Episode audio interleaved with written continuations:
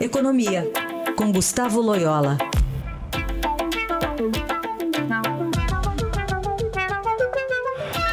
E o nosso primeiro assunto é justamente esse destaque do Estadão, né, de que a União perde 18 bilhões de reais por ano com benefícios aí do Refis a sonegadores. Loyola, bom dia, como é que faz para mudar essa história?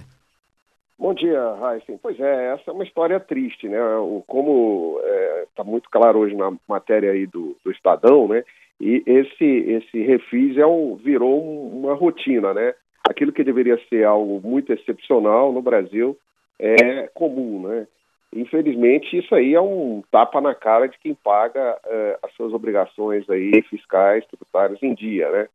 É, há sempre essa, esse benefício aí para aqueles que deixaram de pagar, ou porque não quiseram pagar, ou porque não podiam pagar. De toda maneira, muitos, muitas empresas, muitas pessoas se sacrificam para cumprir é, tempestivamente as suas obrigações com a União, né?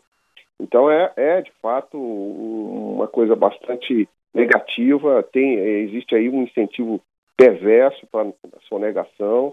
É, é, lamentável realmente que o Congresso continue aí é, a insistir é, nessas medidas. Né? No passado, é, é, muitas, é, o, o, refis foi muito, alar, é, muito alargado para o trabalho do Congresso. Né? Normalmente, o governo se dispunha a fazer algum tipo de renegociação, o Congresso aumentava muito o escopo e a abrangência da negociação, e dessa vez é, não foi diferente.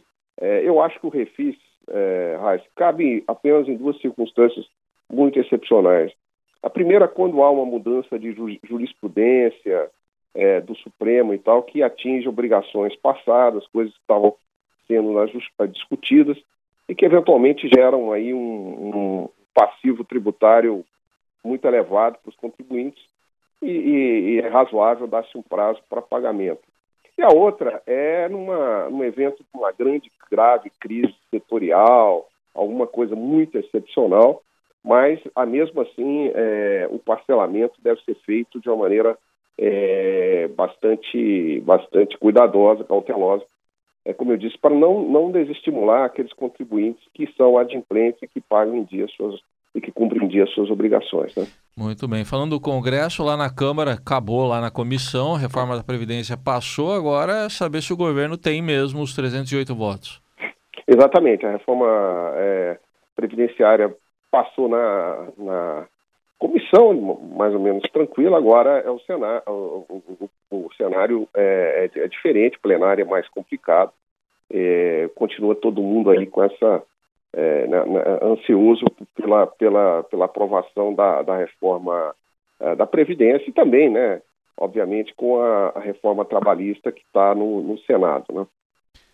Muito bem. Tá aí, Gustavo Loyola com a análise econômica desta quarta-feira. Segunda-feira ele volta aqui, participa segundas e quartas. Obrigado, até segunda. Até segunda.